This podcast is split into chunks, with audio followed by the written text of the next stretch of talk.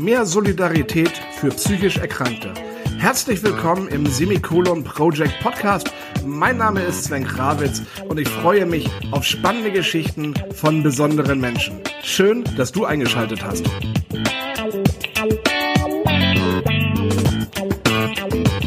Hallo und schön, dass du wieder eingeschaltet hast. Ich freue mich heute auf meinen Talkgast, auf meine Talkgästin. Nee, meinen Talkgast. Talkgästin gibt's glaube ich nicht. Talkgast. Und zwar auf die Tammy Bärenbeck. Ich schicke mal ein ganz freundliches Moin Moin nach München. Hallo, hi.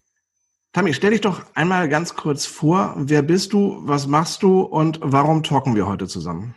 Ja, super gerne, danke.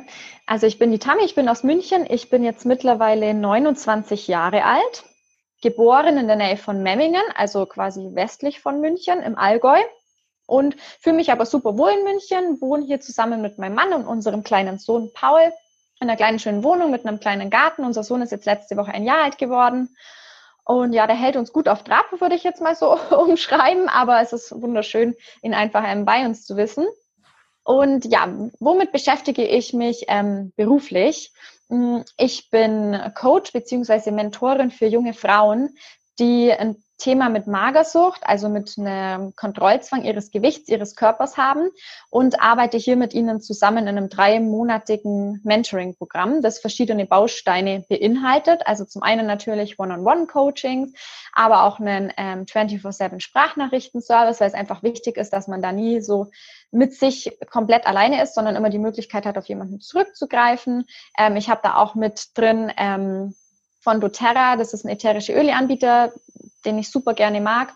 Der hat auch super schöne Nahrungsergänzungsmittel, dass quasi einfach der Vitamin-Nährstoffhaushalt mal wieder hochgefahren wird und man sich einfach auch körperlich wieder vitaler und fitter fühlt.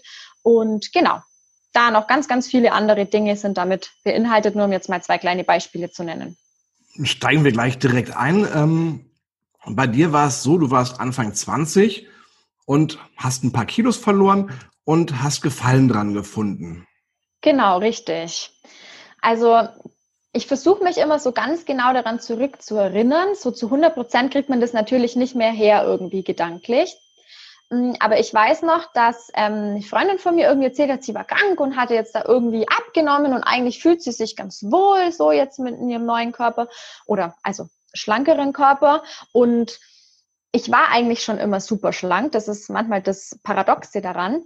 Und ich dachte mir dann, ach ja, so ein paar Kilos, hm, so bin mal neugierig, wie man sich dann so fühlt, wenn man ein paar Kilos weniger hat und habe dann auch oft gehört schon so dieser Diätwahn, den man ja schon immer so mitbekommen hat und abends keine Kohlenhydrate mehr und genau viel so quasi Milchprodukte und Proteine und Eiweiß und Co. Und habe dann einfach mal angefangen, abends auf Kohlenhydrate zu verzichten beim Abendessen und hatte dann wirklich innerhalb von ein, zwei Wochen einfach drei, vier Kilo verloren. Und das war dann für mich so, hey, wow, das funktioniert ja tatsächlich. Und jetzt im Nachhinein muss ich sagen, das war für mich so ein Punkt, wo ich gemerkt habe, dass wenn ich was verändere, dass das dann tatsächlich was bewirkt, also so dieses Selbstwirksamkeitsgefühl. Dann habe ich da irgendwie Gefallen dran gefunden und dachte mir, ach hey, komm, da probiere ich doch mal noch weiter rum. Und dann war ich aber schon in dieser Spirale einfach drin. Also so hat es bei mir damals angefangen. 2021, so ungefähr alt war ich. Warum äh, tun junge Frauen das? Ähm, ich glaube, bei den Männern ist es nicht so. Ich glaube, das ist schon eher ein Phänomen bei den Frauen. Wie du ja schon beschrieben hast, du warst schlank. Warum wolltest du noch schlanker werden? Also ich habe das auch erst gelesen, dass es, ähm, jetzt mal noch kurz darauf einzugehen, dass es vor allem bei Frauen das Problem gibt. Also es gibt das Problem auch auf jeden Fall bei Männern und das nimmt wohl auch zu. Da ist es weniger die Magersucht, sondern eher so die Muskelsucht, dass man so diese ganze Pumpszene quasi ähm, aber bei Frauen ist es sehr viel ähm, akuter nochmal. Und das habe ich mich auch ganz, ganz oft gefragt. Ähm, ich hatte wirklich einen schon schönen Körper, schöne weibliche Rundungen und hatte Größe 34, 36, also super schlank. Und ich glaube, dass es tatsächlich da gar nicht um das Gewicht an sich geht. Ich glaube, mir ging es auch gar nicht wirklich drum, anfangs dünner zu sein, sondern ich glaube, dass da viel tiefer liegende psychologische, systemische, auch aus dem Familiensystem, ähm, Dynamiken mit, mitschwingen. Also ich glaube, dass das nur quasi so die Kompromisslösung ist, dass ich dann an meinem Körper mir selbst im Endeffekt was Schlechtes zu, obwohl es sich ja in dem Moment, wenn ich es tue, gut und richtig anfühlt, weil es mir irgendwie Sicherheit gibt, weil ich mein Körper ja mein Gewicht unter Kontrolle habe. War das nachher so ein, so, ein, so ein Battle, den du mit deinen Freundinnen geführt hast? Weil du hast ja, ähm, du hast ja täglich deine Kalorien gezählt, du hast dich täglich mehrmals gewogen. Gab es da so ein, so, ein, so ein Battle, dass du gesagt hast, ey, ich habe heute wieder anderthalb Kilo abgenommen oder ein halbes Kilo oder hast du das alles nur für dich getan? Ich habe das alles nur für mich getan. Also Battle gab es da tatsächlich gar keins. Ähm, ich habe das nur für mich still ins im Geheimen gemacht und ich hatte tatsächlich auch die Angst, dass ich quasi auffliege, dass ich so entdeckt werde. Also ich habe da mit niemandem drüber gesprochen, sondern ich habe das wirklich nur für mich gemacht und mein Alltag war einfach geprägt von auf die Waage stellen, Kalorien zählen, ganz genau zu schauen, was esse ich, wann esse ich, wie oft am Tag esse ich und ja, wenn ich schon morgens auf die Waage gegangen bin und da stand was anderes, als ich mir vielleicht erhofft oder gewünscht oder ausgemalt hatte, dann war meine Stimmung für den kompletten Tag dahin. Aber ich habe das alles nur mit mir ausgemacht. Und ich habe auch, wenn meine Stimmung innerlich dahin war, habe ich das natürlich andere nicht spüren lassen, weil sonst hätten sie mich ja gefragt, was los ist, dann hätte ich ja raus mit der Sprache müssen. Also ich habe quasi nach außen immer gute Miene zu schlechtem Spiel gemacht im Endeffekt. Okay, aber irgendwann haben deine, deine Freunde, deine Familie das ja wahrscheinlich gesehen, dass du schlanker und schlanker wirst und wahrscheinlich von der Kleidergröße 34 bis 36 einfach vielleicht auf 32 gerutscht bist oder wie auch immer. Ja. Was war denn so dein Ziel? Ich meine, du bist täglich auf die Waage gegangen. Was war so dein Ziel? Wie weit wolltest du runter? Daran habe ich gar nie gedacht. Ich dachte mir nur einfach, also ich bin 1,68 groß und in meinen schlimmsten Phasen hatte ich so 43, 44 Kilo. Und auch als ich bei 46 war, dachte ich, ach ja, das passt jetzt, das versuche ich jetzt Gewicht, das Gewicht so zu halten. Aber ich habe gemerkt, sobald ich irgendwie 46,2, 46,3 hatte, war ich hart unzufrieden. Und wenn ich ähm, dann noch mal ein halbes Kilo eher weniger hatte, dann habe ich mich gefreut. Deshalb, ich hatte jetzt nie so ein Ziel, wo ich sage, ich will 40 Kilo wiegen, sondern mein Ziel war es immer, das zu halten oder drunter zu gehen. Aber ich hatte nie so ein definiertes Ziel, wo drunter, sondern es war mehr so dieses, ich kann es kontrollieren und wenn es mehr wird, kann ich es wieder kontrollieren, dass es runtergeht zu der Frage noch, dass die Leute das ja irgendwann gesehen und gemerkt haben, das ist total richtig. Ich meine, das sieht man ja, wenn die ganzen Hosen plötzlich viel zu weit sind.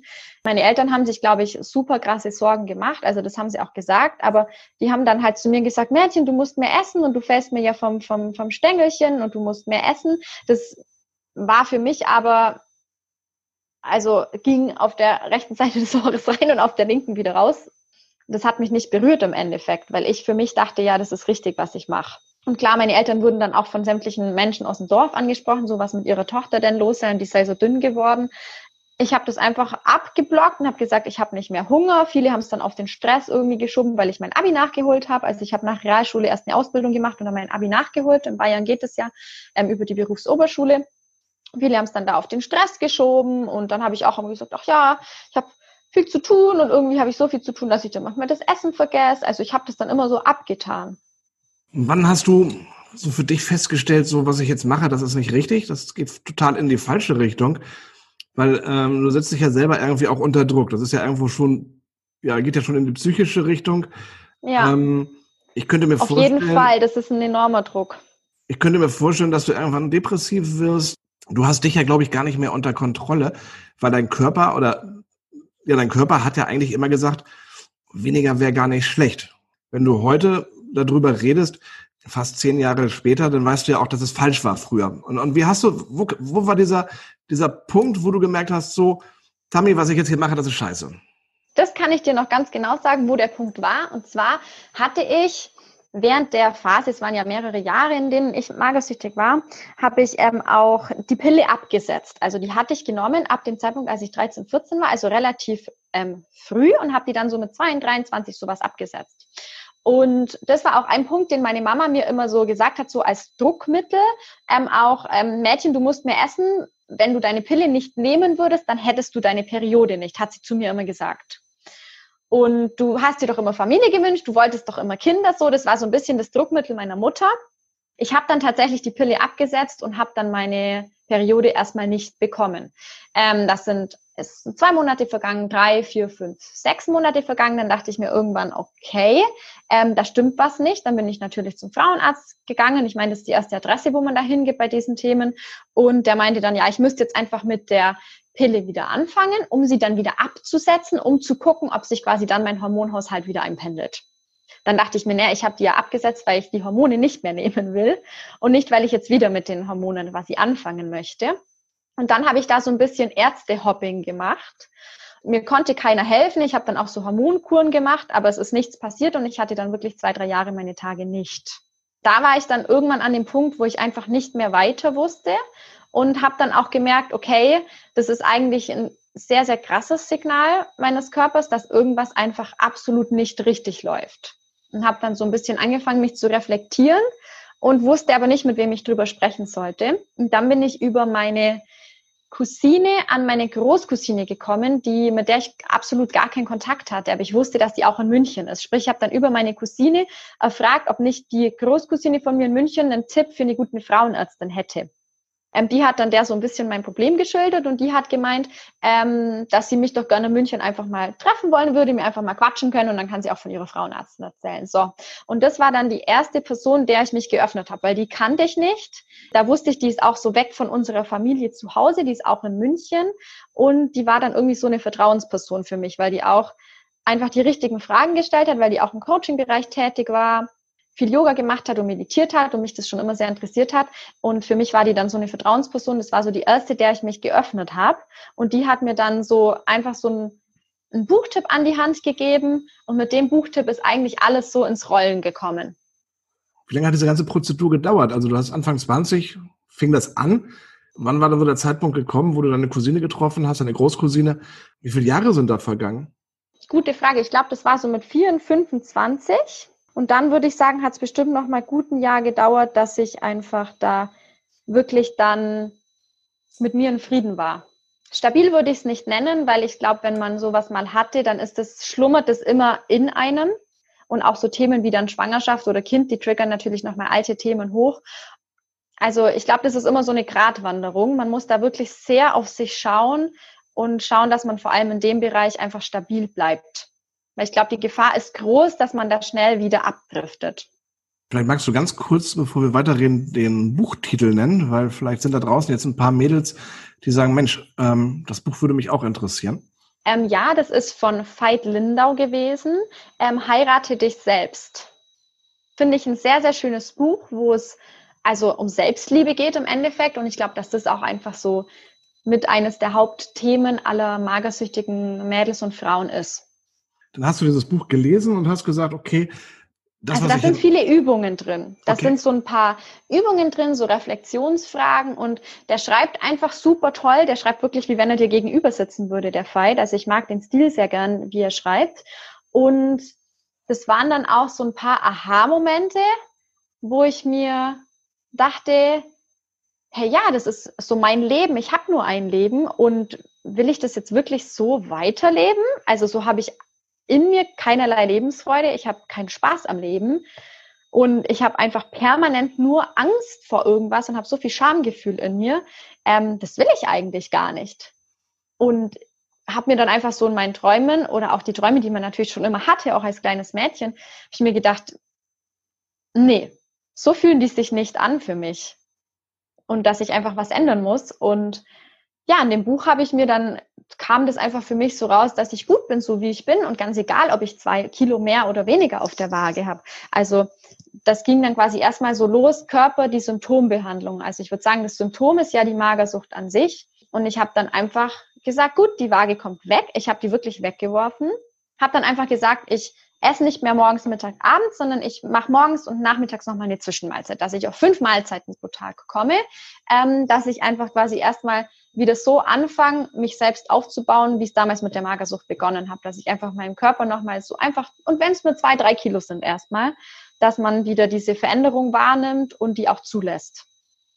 Wie war dein Gesundheitszustand? Wie hast du das, wie hast du dich gefühlt? Wenn du das jetzt vergleichst, ähm, die Tammy heute, und ähm, die Tami vor fünf, sechs Jahren, wo dein mhm. Gesundheitszustand ja wahrscheinlich ganz, ganz tief im Keller war. Wie, wie hast du dich gefühlt damals?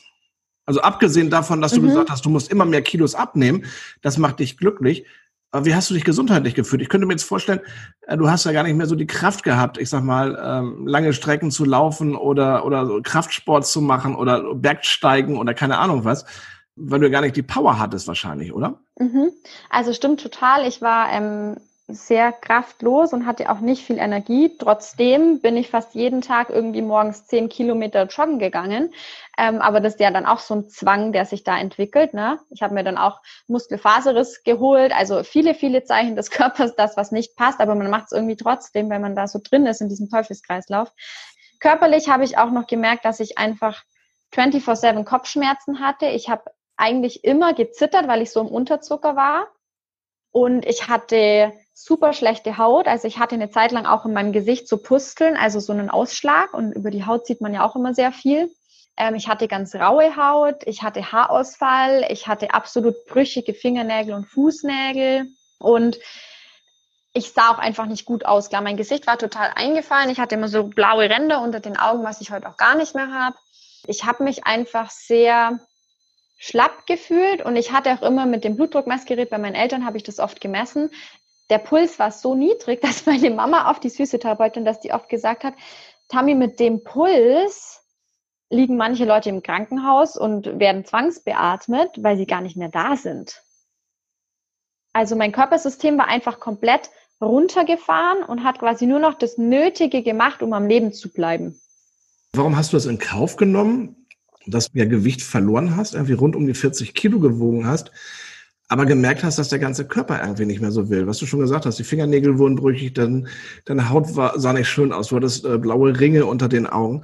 Ähm, warum nimmst, hast du das in Kauf genommen?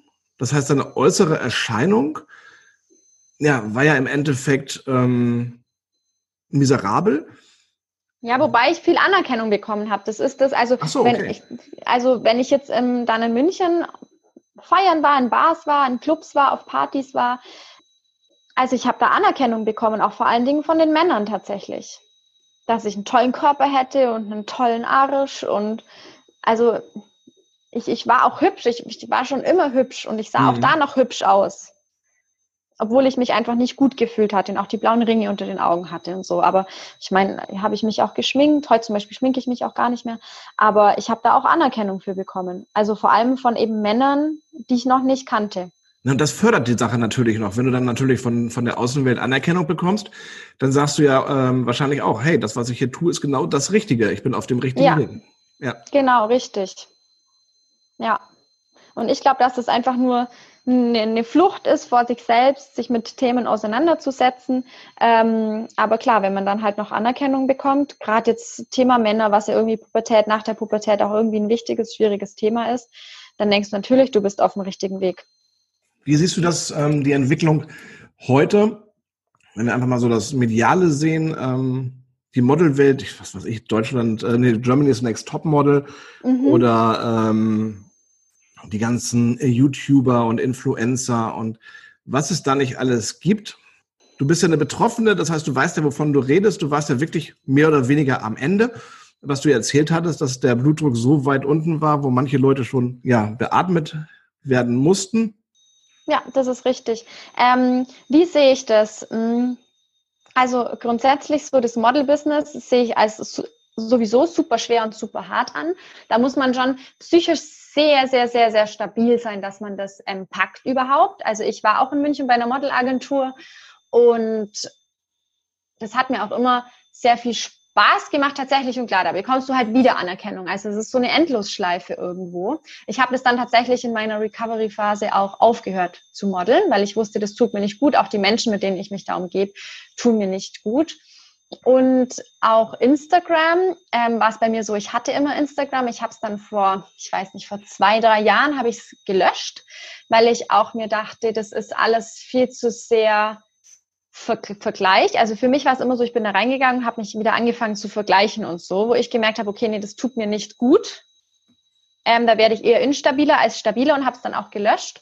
Ähm, habe es jetzt aber wieder angefangen zu nutzen, weil ich jetzt eben das Mentoring-Programm anbiete mm, und mir dachte, dass ich dort vielleicht auch einfach vielen Frauen helfen kann, weil die vermutlich dort auf Instagram beispielsweise oder Facebook unterwegs sind.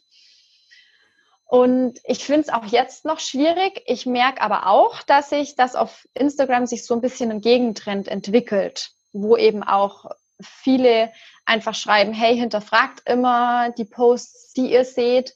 Ich kann auf einem Bild so aussehen und wenn ich einfach nur mein Becken ein bisschen drehe, mein Bauch ein bisschen einziehe, dann sieht das Bild zu 90 Prozent anders aus ähm, die dann auch so Vergleichsbilder quasi machen, einfach so haltungsbezogen oder ob man von unten, von vorn oder von, von oben fotografiert.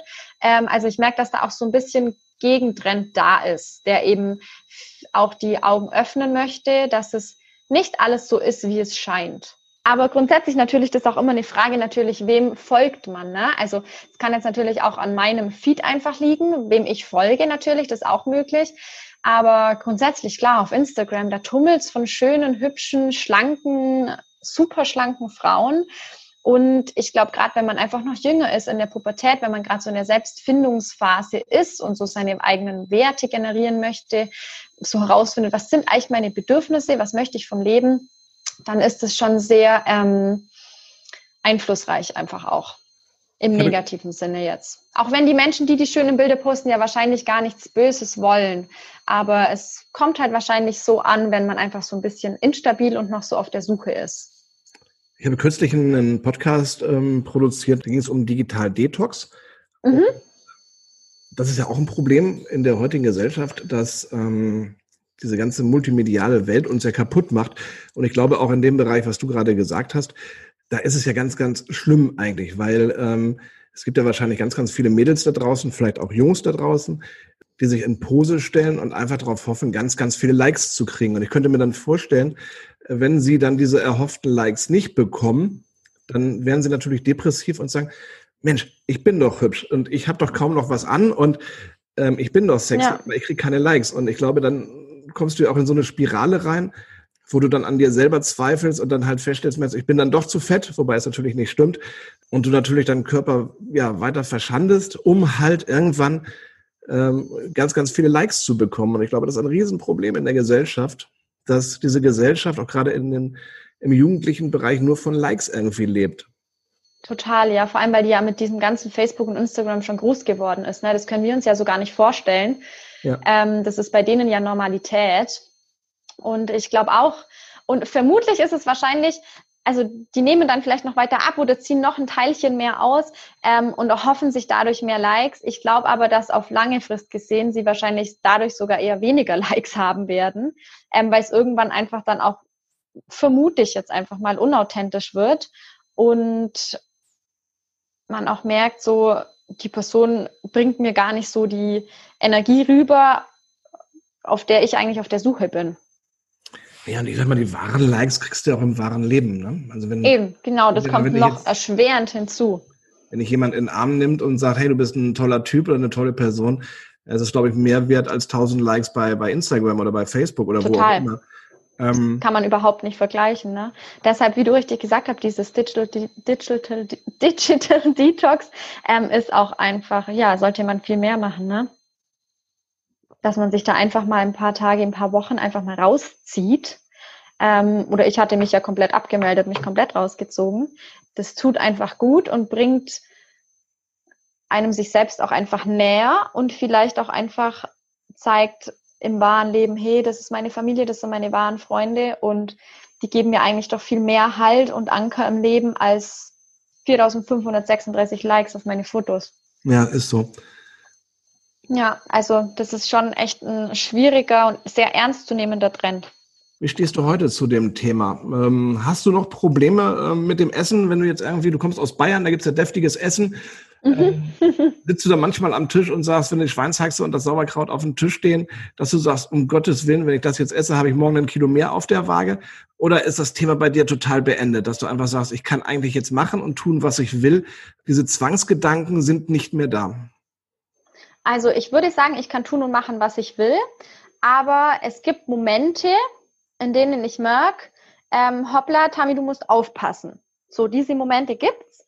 Ähm, und ich glaube, die wird es auch immer geben. Also ich würde sagen, Heilung ist möglich, aber man muss danach einfach seine Triggerpunkte kennen. So, bei mir war es jetzt als Beispiel, also es ein bisschen greifbarer wird, ähm, so dass ich eben ja unseren Sohn geboren habe, der ist jetzt ein Jahr alt geworden und ich war letztes Jahr im Dezember, also kurz vor Weihnachten, hatte ich einen Magenvirus und hatte Paul, unseren Sohn, ähm, ähm, voll gestillt und hatte dann oder konnte vier Tage lang nichts zu mir nehmen. Also ich konnte nichts essen und vielleicht mal zwei Schlucke Wasser trinken und ich habe ihn aber voll gestillt, sprich, der hat viel, viel mehr aus mir rausgesaugt, als ich eigentlich zu mir nehmen konnte und habe dann da ganz, ganz schnell innerhalb dieser vier Tage vier oder fünf Kilo verloren. Und war dann auch quasi unter meinem Ausgangsgewicht vor der Schwangerschaft und habe dann da auch wieder gemerkt, so meine Hosen werden weiter und ja, ach ja, dann könnte ich ja mal noch die alte Hose rausziehen, die dürfte ja dann wieder passen. So und das ist dann schon so, ach hey, die Hose passt mir wieder. Ähm, da muss man dann schon aufpassen, dass man einfach nicht jetzt wieder daran gefallen findet, dass man ein bisschen dünner ist, weil man auch weil das bei mir dann auch oft ein Zeichen ist, so irgendwas stimmt jetzt gerade grundsätzlich nicht in meinem Leben. Also ich muss einfach schauen, dass ich wieder mehr Hunger aufs Leben bekomme, jetzt mal plastisch gesagt. Genau, und dann schaue ich einfach, dass ich wieder was für mich tue, dass ich was mache, worauf ich wirklich Lust habe. Was triggert dich heute noch? Gibt es da so ganz spezielle Punkte, die dich triggern, wo du sagst, oh, jetzt, jetzt, jetzt wird's eng, jetzt wird's brenzlig? Ähm, ja, also wenn ich jetzt da viel zu tun habe, alleine mit Paul auch bin und dann erstmal guckt, dass er genügend Essen bekommt und ich dann die Uhrzeit verliere und auch dann jetzt merke, oh, jetzt ist schon halb zwei und ich noch kein Mittagessen hatte, ich mir dann denke, ach ja, ich könnte das Mittagessen ja auch ausfallen lassen. Also wenn ich anfange, Mahlzeiten auszulassen oder auch nachmittags mir denke, oh, ich hätte jetzt voll Bock auf ein Stück Schokolade und ich mir dann denke, oh nee, Schokolade esse ich jetzt besser nicht. Also das sind so Triggerpunkte, wo ich in mir mag, so ich hinterfrage das Essen wieder. Dann weiß ich, jetzt muss ich aufpassen. Okay. Also das hat dann oftmals auch mit Stress oder halt viel zu tun, zu tun, dass ich einfach so den Raum, um mich gemütlich hinzusetzen und was zu essen, nicht habe. Wenn wir jetzt den ähm, Zuhörerinnen und Zuhörern da draußen irgendwie unter die Arme greifen wollen, äh, wann oder wie merkt man oder Frau das, dass sie ähm, Gefahr laufen, in eine Essstörung zu, zu gelangen? also in diese Spirale mhm. der Essstörung zu gelangen. Bei mir ist es so, ich stelle mich auch auf die Waage. Ich habe eine, wobei ich habe auch gesagt, irgendwie ist es total blöd, eine Waage zu haben, weil eigentlich finde ich, man muss sich wohlfühlen mit dem, wie man ist. Ähm, und ich finde es dann immer ganz schön, wenn die Hose dann vielleicht doch ein bisschen lockerer sitzt oder das Hemd ein bisschen lockerer sitzt, dann merke ich ja, ich habe abgenommen. Das heißt, ich habe jetzt nicht diesen Wahn, dass ich sage, ich muss jetzt unbedingt, keine Ahnung, 20 Kilo abnehmen. Wahrscheinlich liegt es auch am Alter. Ich bin irgendwo Mitte 40 und da sage ich mir, okay, ich muss diesem Trend nicht mehr hinterherlaufen. Ich muss nicht schlank mhm. sein wie ein, ein, Model oder so. Wann, wann merke ich das, dass ich äh, Essstörungen habe? Also ich würde sagen, wenn das Thema Essen und Ernährung deinen Alltag ähm, regiert. Das würde ich sagen, ist auf jeden Fall so ein Punkt. Und ich erachte es auch als sehr, sehr schwierig, so dieser Trend jetzt hin zu diesem Vegan sein. Also ich finde es super gut. Ich war auch sehr, sehr lang vegetarisch. Ich habe ähm, auch in meiner Schlankheitswahnphase ähm, ein halbes Jahr vegan gelebt, ähm, was für mich dann aber eben auch eine super Ausrede war, woanders nichts zu essen, weil dort gab es ja dann nichts Veganes in diesem Moment. Also ich finde, da muss man aufpassen, weil das einfach für mich dann sehr schnell in den Kontrollwahn abdriftet diese ganzen Ernährungs, ja, man macht ja jetzt schon eine Wissenschaft draus, ne? Ähm, ich denke mir immer, wieso kann ich nicht einfach essen, wann und was ich möchte? Also ja, ich kann mir jetzt nicht zehnmal pro Woche ein Steak von einem unglücklichen Tier reinfahren, jetzt mal hart gesagt, ähm, aber ich kann doch essen, worauf ich Lust habe. Und wenn ich jetzt mal ein halbes Jahr lang keine Lust auf Fleisch habe, ist es okay. Und wenn ich dann aber Gelüste habe auf mal ein, ein, ein Stück Wurst, und ich weiß, woher es kommt, dass es gutes Fleisch ist, dann kann ich mir das ja auch gönnen. Ähm, also so dieser Trend hin zu diesem vegan, vegetarisch und ähm, Ernährungswissenschaften finde ich sehr, sehr, sehr, sehr schwierig. Und das führt dann oft auch dazu, dass eben dieses Thema Ernährung den Alltag regiert. Und damit einhergehend ist es dann oft auch so, dass man seinen Körper und sein Gewicht kontrolliert. Und dann ist man auf jeden Fall schon drin. Und auch ein gutes Warnsignal ist, wenn man anfängt, Mahlzeiten auszulassen. Beispielsweise das Frühstück oder ich, ach ja, ich mache jetzt eher ein späteres Frühstück und ein früheres Abendessen oder auch so dieses Intervallfasten, abends nach, nach 16 Uhr nichts mehr zu essen oder so. Das sind alles Sachen, wo man sich selbst hinterfragen muss. Ähm, ist es noch was, was mir gut tut? Ist es noch was, was gesund ist? Ähm, oder ist es von mir was Auferlegtes? Was du vorhin sagtest, das fand ich total schön, dass du einfach sagtest, ich setze mich ja irgendwo selber unter Druck. Wenn ich jetzt zum Beispiel Intervallfasten mache, habe ich auch eine Zeit lang gemacht, oder ich habe abends ähm, nur einen Quark mit Eiweiß gegessen. Das heißt, ich setze mich und meinen Körper ja unter Druck. Weil, Total, äh, ja. Weil ich sage, okay, nach 18 Uhr oder nach 16 Uhr esse ich nichts mehr. Oder ich esse abends nur noch so ein, so ein, so ein, so ein Quark äh, mit, mit Eiweiß. Aber der Körper äh, möchte vielleicht, was du vorhin auch sagtest, ein Stück Schokolade essen oder vielleicht einen Apfel essen oder vielleicht hat der Körper wirklich Bock auf einen Steak. Und, dafür, und dann braucht das vielleicht auch gerade einfach die na, Nährstoffe, genau, die Vitamine. Genau. genau. Der Körper weiß ja, was er braucht grundsätzlich. Nur man muss wieder lernen, dieses Gefühl, diese Intuition dafür zu erlernen und darauf mhm. zu vertrauen. Genau, und ich glaube, das ist auch ganz wichtig, dass man sich da nicht unter Druck setzt, weil sonst wird es, glaube ich, noch schwieriger. Also ich habe es gestern auch gemerkt, ich habe gestern morgen einen Müsli gegessen und zum mhm. Mittag eine super leckere Pizza beim Italiener in Lüneburg, super lecker. Und ähm, dann hatte ich noch einen Termin und dort gab es einen, einen, Käsekuchen mit Pflaumenmus. Und ich liebe Käsekuchen und ich liebe Pflaumenmus. Und dann habe ich gesagt, okay, mhm. das, das, muss jetzt einfach sein, ja. Und ja. Ähm, das war auch super lecker. Aber ich habe dann festgestellt, ich brauche abends nichts mehr. Also ich habe dann auch nicht dieses, dieses Hungergefühl verspürt. Und, ja, äh, glaub, ja und dann wichtig. ist es auch okay. Genau. Und ich glaube, das ist auch genau wichtig. Das heißt, ich habe eigentlich gestern kulinarisch wirklich gut gelebt. Aber um, ich weiß gar nicht, wann habe ich das Stück Kuchen gegessen? Um 15 oder 16 Uhr irgendwie so. Und dann war auch Schluss irgendwie. Und ich fühlte mich auch gut. Ich habe gut geschlafen und so. Und ich glaube, es ist auch wichtig, den Gelüsten nachzugeben. Total, total. Aber, aber Weil das ist ja auch was Schönes, das ist ja auch ein Genuss. Aber Tammy, da muss man natürlich auch wieder aufpassen. Wenn ich dem Gelüsten natürlich nachgebe, mhm. dann kann es natürlich auch sein, dass ich dann auch wieder Essstörungen kriege, weil ins andere Extrem geht. Genau, dann geht's ins andere Extrem, weil, ach, wenn der Körper Lust hat auf eine Tüte Chips, dann, dann hole ich mir jetzt eine Tüte Chips und vielleicht eine ja. Tafel Schokolade. Das heißt, ich muss da ja wirklich eine vernünftige Balance finden. Ja, ich glaube, man muss rausfinden, wann ist es wirklich mein Körper, meine Intuition, die zu mir spricht, dass es jetzt gerade etwas braucht und wann verarsche ich mich selbst. Das ist ja auch und ganz das wichtig. Das gilt, glaube ich, zu lernen. Das ist ja auch ganz wichtig, auf seinen Körper zu hören. Also innere Achtsamkeit ja. ist ein ganz, ganz wichtiges Thema. Ähm, was will der Körper eigentlich? Was will ich ja, eigentlich? Total. Ähm, ja, total. Achtsamkeit ist ein super Stichwort. Das ist auch sehr, sehr stark in meinem Programm mit drin. Und man muss ja auch gar nicht jetzt mal, wenn man so das Thema Achtsamkeit in seinem Alltag integrieren möchte, muss man ja gar nicht jetzt bei sich und seinem Hunger und seinem Hungergefühl anfangen, wenn man damit eh Schwierigkeiten hat, sondern man kann ja einfach mal bei anderen kleinen Dingen ähm, anfangen, dass man einfach zehnmal am Tag sich hinstellt und bewusst dreimal atmet. Und auch mit ja. der Atmung kommt man ja wieder bewusst in den Körper zurück. Also da gibt es ja viele Methoden, wie man das indirekt beeinflussen kann. Ähm, aber Achtsamkeit finde ich ein schönes Stichwort von dir. Ich habe das gelernt ähm, Achtsamkeit und ähm, also innere und äußere. Und ich hatte da zu Anfang arge Schwierigkeiten mit, weil äh, die Therapeutin hat immer gesagt, hören Sie mal in sich rein, was will, was wollen Sie denn jetzt überhaupt? Und ich habe gesagt, mhm. was will die denn von mir? Und ich war echt mhm. am Verzweifeln, das, das glaubst du gar nicht. Ich war echt am Verzweifeln und habe gesagt, verdammt, was will die von mir? Wie findet innere Achtsamkeit statt? Ja. Und, ähm, sie hat mich jeden Tag damit genervt, irgendwie, na, wie ist es denn, äh, wie fühlen Sie sich denn, was sagt denn der Körper? Und ich bin dann irgendwie zu ihr hingegangen und habe gesagt, ich habe ein Problem. Ich krieg das nicht hin. Dann haben wir uns wirklich hingesetzt ähm, und sie hat mir das wirklich erklärt und ähm, wirklich intensiv erklärt. Und da habe ich gesagt, okay. Und ähm, ich kann das momentan ganz gut, dass ich in mich reinhöre und sage, ähm, okay, ähm, ich möchte jetzt gerne, keine Ahnung, spazieren gehen. Oder das ist mhm. ja auch so, ähm, das, was der Körper will. Das heißt, auf der einen Seite sage ich, okay, ich gehe heute Abend ähm, feiern, aber der Körper sagt, nee, heute Abend äh, wäre mal ganz cool ein bisschen Ruhe. Und das ist ganz ja. wichtig, dass man diese Körpersignale hört. Und das ist ja im Endeffekt die innere Achtsamkeit.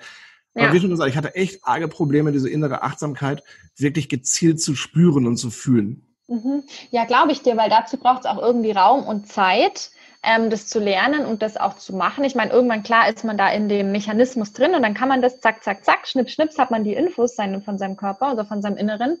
Aber gerade jetzt ähm, Magersüchtige, die haben das ja alle Körpersignale komplett unterdrückt. Und die brauchen dann natürlich noch viel, viel länger, um das wieder zu lernen. Und deshalb ist auch ähm, ein wichtiger Punkt, und der ist auch in meinem Mentoring-Programm mit inbegriffen, dass sie erstmal wieder lernen, mit sich selbst Zeit zu verbringen. Dass sie einfach mal wieder alleine sind, ähm, um überhaupt mal wieder sich spüren zu können. Und da gibt es ja dann, ein Punkt ist ja auch Bodyscan zum Beispiel, wo man einfach wieder so mal ins Wahrnehmen des Körpers geht, was ich auch eine sehr, sehr schöne Übung finde, die man gern täglich machen kann. Also da gibt es ja viele, viele Hilfsmittelchen. Aber dieser Punkt, mal mit sich allein zu sein und zu sagen, hey, worauf habe ich Lust? Ich habe jetzt den Nachmittag vier Stunden für mich. Was mache ich? Gehe ich spazieren? Gehe ich wandern? Ähm, setze ich mich in einen Café mit einem guten Buch und bestelle mir ein schönes Stück Kuchen? Oder bestelle ich mir ein Avocadobrot? Ähm, also das muss ja auch dieses, ich gebe meinem Körper, was er will, nicht immer was was Schlechtes sein. Also manchmal hat mein Körper auch einfach Bock auf eine Avocado oder auf Käsespätzchen. Jetzt mal zweimal dahingestellt, ob das jetzt gesund oder ungesund ist.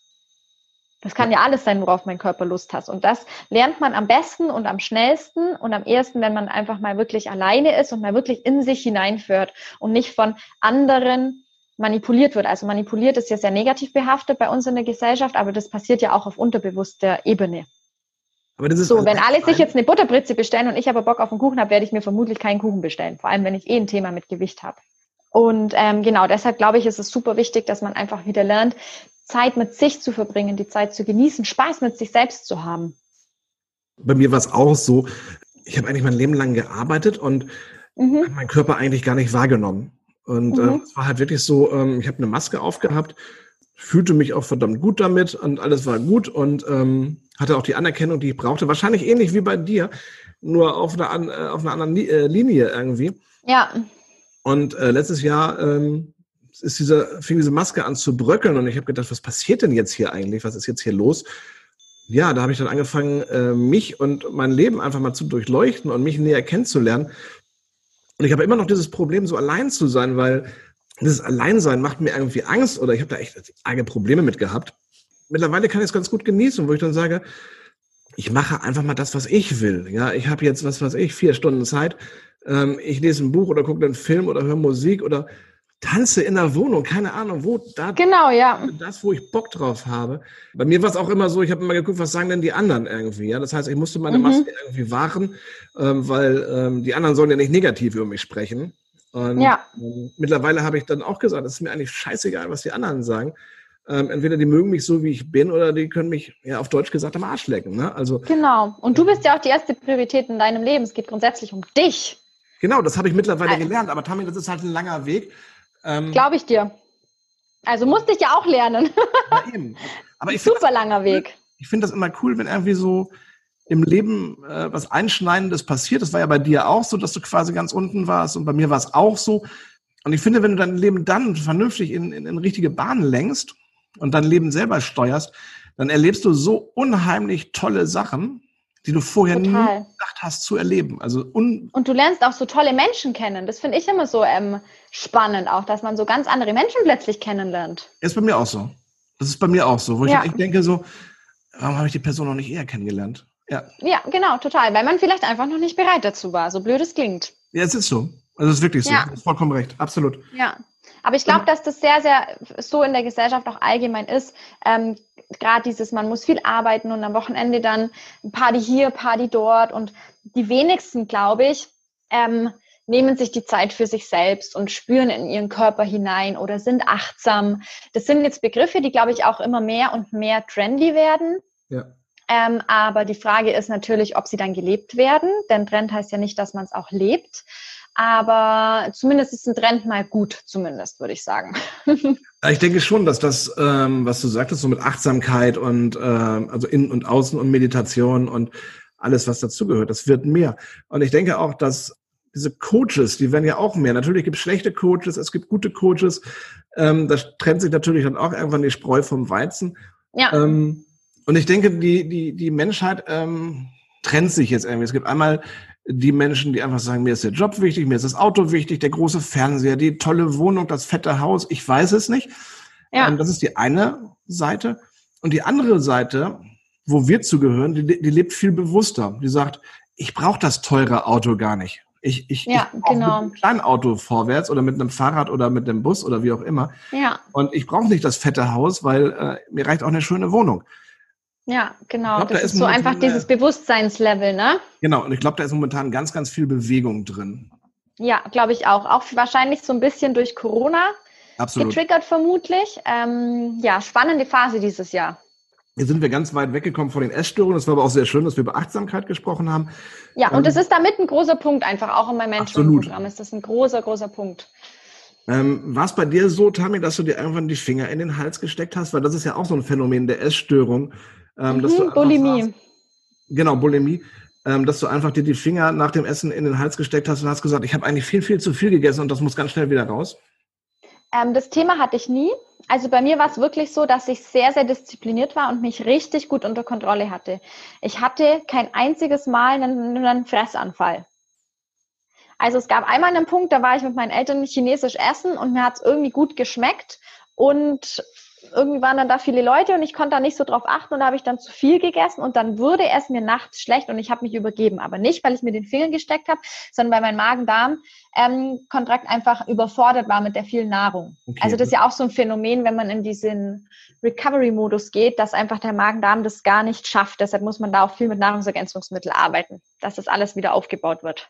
Okay, ähm, aber das kennt also, jeder wahrscheinlich, ne? Wenn man irgendwie zu viel ja. gegessen hat und das drückt, dass man sich dann den Finger in den Magen, äh, in, in, den Magen steckt, in den Hals steckt. Ich glaube, das, das hat jeder schon mal gemacht. Aber genau, also aber sonst habe ich es nicht gemacht, nee. Ähm, ich bin, ähm, habe mich da jetzt sehr stark schon eingelesen weil ich mich immer gefragt habe, so manche sind magersüchtig, manche ähm, Bulimikerinnen, ähm, woher kommt es, dass man sich für das eine oder das andere in Anführungszeichen entscheidet? Hm, ich bin ähm, auch Systemcoach, also mache quasi systemische Familienaufstellungen und find, fand auch da die Dynamiken schon immer sehr spannend.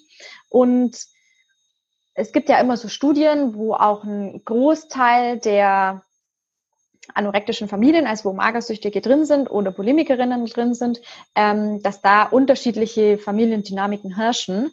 Und das fand ich auch sehr spannend, dass das eben in der Familie, in der Ursprungsfamilie der Magersüchtigen von gegenüber der die Bulimie hat, ähm, unterschiedliche Dynamiken in der Familie herrschen. Und das fand ich auch sehr spannend, dass sich das wirklich man das eine oder das andere so macht, weil die, die Bulimie haben, die fressen ja jeden Tag zu viel und übergeben sich dann wieder. Also von Magersüchtigen habe ich das auch schon oft gehört, dass sie mal einen Fressanfall haben, alle paar Monate mal. Aber da ist es eher so, dass sie dann zwei, drei Tage so gut wie gar nichts mehr essen, um das quasi wieder auszugleichen. Aber wenige haben quasi beides. Was gibst du meinen Zuhörern mit auf dem Weg, die jetzt vielleicht in dieser Spirale sich befinden, drin sind. schon ganz unten sind, die vielleicht gar nicht wissen, sind sie drin oder sind sie nicht drin? Ähm, mhm. Was gibst du dir mit auf den Weg?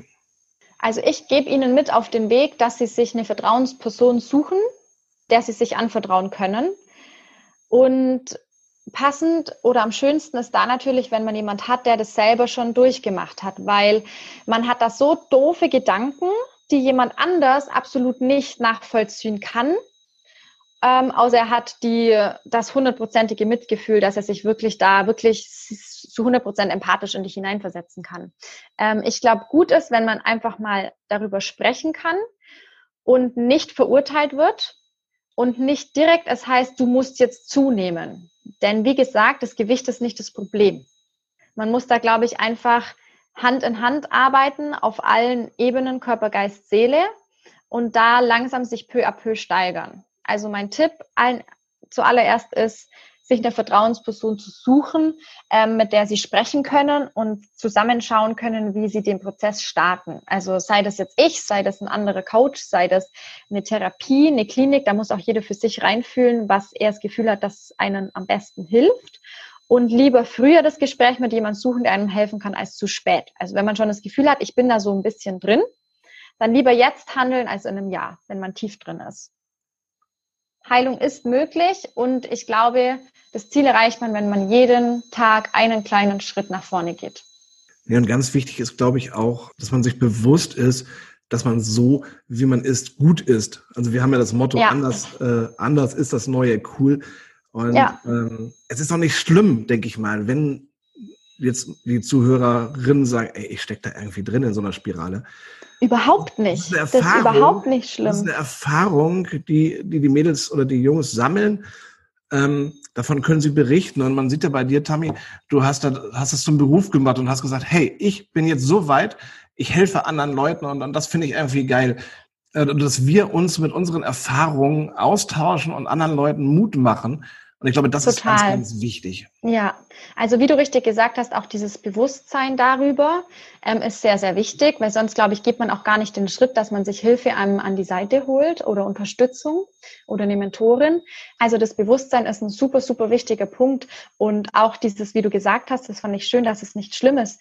Ganz im Gegenteil. Ich glaube, dass das einem einen richtig großen Sprung in seinen Bewusstseinsprozess bringt, dass man danach ganz anders im Leben steht, seinen Träumen so, so viele Schritte schneller näher kommt. Ich weiß nicht, ob man das jetzt so versteht, wenn ich das so sage. Ja, versteht man. Ähm, genau. Aber ich glaube, dass das eine riesige Chance ist. Das ist gar nicht schlimm, sondern das ist eine abartig große Chance. Lass uns noch über dein Mentoring-Programm sprechen, Tammy. Die Leute oder die Mädchen, die betroffen sind, die können sich an dich wenden. Wie genau. sieht dein Mentoring-Programm aus? Wie läuft das? Wie ist der Ablauf? Also das sind ähm, drei Monate.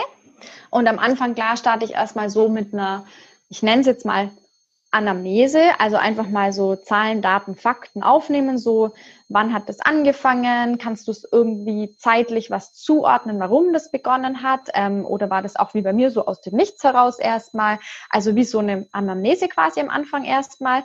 Und dann arbeite ich eben auf allen drei Ebenen, Körper, Geist, Seele. Und die laufen parallel, also ich beginne körperlich, lasse dann irgendwann das geistige hinzulaufen, sprich emotionale und mentale Ebene. Und am Ende kommt dann die seelische Ebene hinzu. Und dann schaue ich eben auch, was es braucht aus dem Coaching-Bereich. Ähm, braucht systemische Arbeit, machen wir vielleicht mal eine Familienaufstellung, aber das erst im späteren Verlauf, wenn man einfach dann auch bereit dazu ist und so das Bewusstsein nochmal ein bisschen vergrößert hat in sich und auch schon ein bisschen stabiler ist, jetzt auf geistige Ebene, mental und emotional. Mental und emotional gehört auch dazu, quasi mit den Glaubenssätzen zu arbeiten, ähm, allgemein mit den Gedanken, die man pro Tag hat, um die einfach zu transformieren vom Negativen hin ins Positive. Das sind wir wieder eben so weit. Das ist nichts ein Problem, sondern das ist alles eine Chance. Gedanken machen.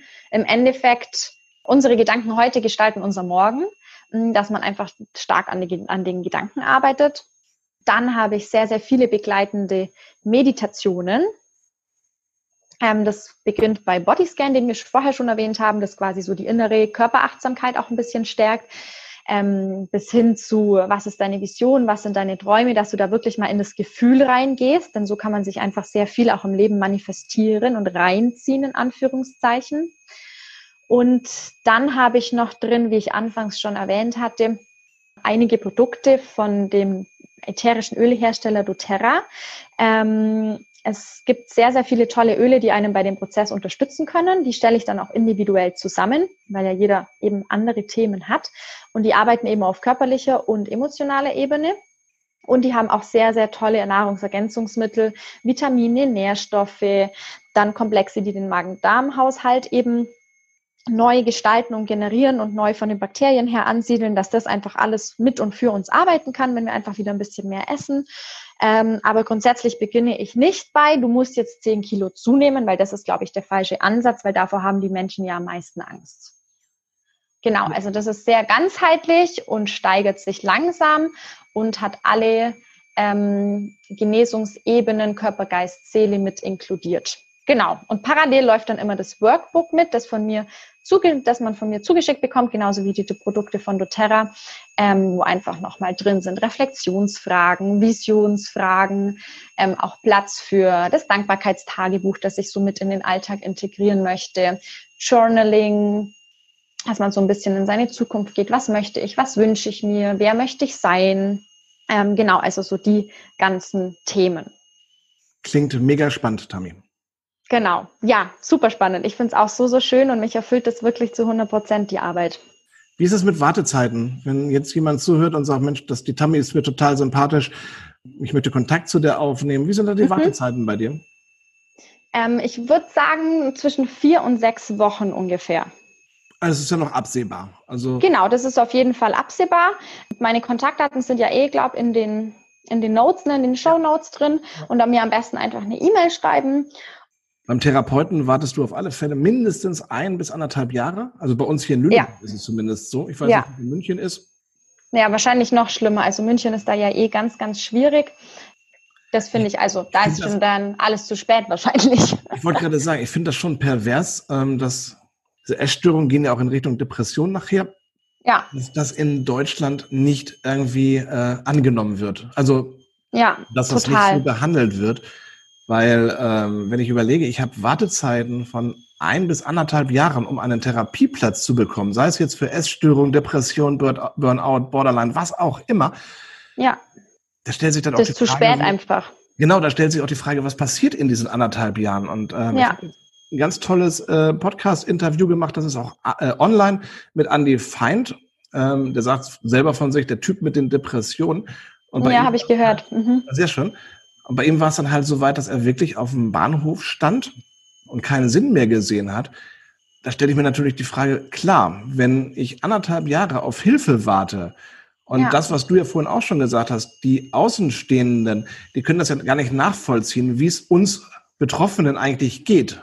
Die sagen ja, einfach, total. Stell, dich, stell dich nicht so an. Jung, ess mal was oder wie auch immer. Die können das ja gar nicht nachvollziehen. Und irgendwann ist, glaube ich, so dieses, dieser Punkt gekommen, wo du sagst, ey, ich weiß nicht mehr weiter. Und, und da ist Hilfe dann teuer irgendwie, ne? weil es gibt keine Hilfe. Zumindest nicht sofort Hilfe. Genau, total. Und ähm, das ist eben, glaube ich, total wichtig, dass man eben die Person nachempfinden kann und nachfühlen Absolut. kann. Absolut. Und das ist ja dann auch immer die Frage, wenn ich mich jetzt dann bei einem Therapeuten auf die Warteliste setze, passt der überhaupt zu mir? Kann ich mit dem arbeiten? Also ich meine, das wird ja oftmals nicht in so einem zweiminütigen Kennenlerngespräch kurz in der Praxis klar, sondern das braucht ja auch mal vielleicht eine Session, um das zu merken, hey, passt das zwischen uns? Ja. Also bei mir ist es auch so, bei mir geht komplett voran immer ähm, erstmal ein Kennenlerngespräch, wo wir beide entscheiden, passt es? Naja, im Endeffekt, ähm, die Leute, die zu dir kommen, die müssen sich ja im Endeffekt nackt machen, wenn sie vernünftig Total. arbeiten wollen. Total. Ähm, das ist ja auch so, wenn du zum Therapeuten gehst. Du musst dich ja nackt machen, weil es macht ja keinen Sinn, nur oberflächlich zu reden. Und das Wichtigste, was ganz, ganz tief sitzt, das verschweigst du. Äh, das macht ja gar keinen Sinn. Das heißt, du musst dich ja nackt machen. Eben. Ähm, genau. Wenn du dann natürlich einen Typen hast, der vielleicht desinteressiert ist oder wo du sagst, oh nee, der guckt mich so blöd an, irgendwie finde ich den total. Genau. Ähm, ja, oder der denkt doch, ich spinne, was ich für komische Gedanken genau. habe. Genau. Und ja. dann solltest du auch die Notbremse ziehen und wirklich sagen, ey, nee, das ist nicht das Richtige. Und da hast du ja, ja, und das ist es wichtig, genau, auch mal zu gucken, ähm, ja, wer, wer passt zu mir, wer ist mir sympathisch? Ähm, ganz, ganz wichtiger Punkt. Genau, das meinte ich auch mit Vertrauenspersonen. Ja, absolut. Also man muss da wirklich wichtig. eine besondere Ebene finden, ähm, dass es wirklich einfach wirken kann und dass es einfach auch was hilft. Genau. Und dann glaube ich, ist ein, deshalb habe ich es ja auch drei Monate gemacht beim Mentoring-Programm, kann man da wirklich so, so viel schaffen, so, so viel bewegen. Ähm, ich bin immer als Ansprechpartner zur Seite. Wie gesagt, ich habe den 24-7 Sprachnachrichtendienst. Ich habe ein Fenster von sechs bis acht Stunden, wo ich spätestens dann drauf reagieren werde. Und man weiß einfach, man hat jemand an der Seite und ich kann einfach jeden doofen Gedanken, den man hatte, sowas von nachfühlen, ähm, weil ich sie einfach selbst hatte. Ich finde das total toll, Tammy, dass du das machst, dass du dich mit dem Thema Essstörungen beschäftigst. Ich denke, auch ein, ein riesengroßes Thema in unserer Gesellschaft. Und ähm, total. Ja, und ich habe das Gefühl, es wird immer mehr. Genau, ich es wird immer sagen, mehr und immer mehr. Wir brauchen mehr Leute, die sich ja für solche Tabuthemen einsetzen. Und ähm, ja, cool, Tammy, dass du das machst. Wirklich Hut ja. ab. Dankeschön. Nee, wie gesagt, mich erfüllt das total und ja, ich wünsche mir, dass ich da noch ganz, ganz, ganz vielen Frauen ähm, helfen und begleiten darf auf ihrem Weg. Tammy, wir sind ja. jetzt fast am Ende. Ich habe mhm. ein paar Fragen an dich. Und zwar habe ich eine Kiste. Da muss jeder Talkgast durch. Mhm, okay. Mit ganz, ganz vielen Fragen. Aber ich werde dir aus der Kiste nur zehn Fragen stellen wollen. Mhm. Bin gespannt, was da jetzt kommt. Nichts Schlimmes. Okay. Zehn Fragen, okay. Was steht ganz oben auf deiner Bucketlist? Auf meiner Bucketlist, einmal in den Bhutan zu reisen. Was ist deine früheste Erinnerung? Meine Einschulung. Welche Musikrichtung magst du am liebsten? Boah, Mix. Mix. Ich höre alles. Hip-Hop, Jazz, Pop-Songs aus dem Radio. Ich mag alles total gern, je nach Stimmung. Du bist für einen Tag Chef der Welt. Was würdest du ändern? Ich würde ein kostenloses Achtsamkeitstraining für alle auf der ganzen Welt verteilen. Was begeistert dich an dem Ort, in dem du lebst? Dass mir hier in München alles, alles offen steht. Wer war für dich die einflussreichste Person in deinem Leben? Mein Mann. Was darf in deinem Kühlschrank niemals fehlen? Ich würde jetzt sagen Nutella, aber das steht bei uns nicht im Kühlschrank. Okay, im Sommer vielleicht.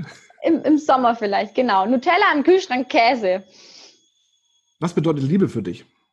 Liebe bedeutet für mich ähm, hundertprozentige Annahme des anderen. Was war deine spontanste Aktion? Tatsächlich mich meiner Großcousine zu öffnen. Das war völlig ungeplant. Und welches Lied beschreibt dein Leben am besten?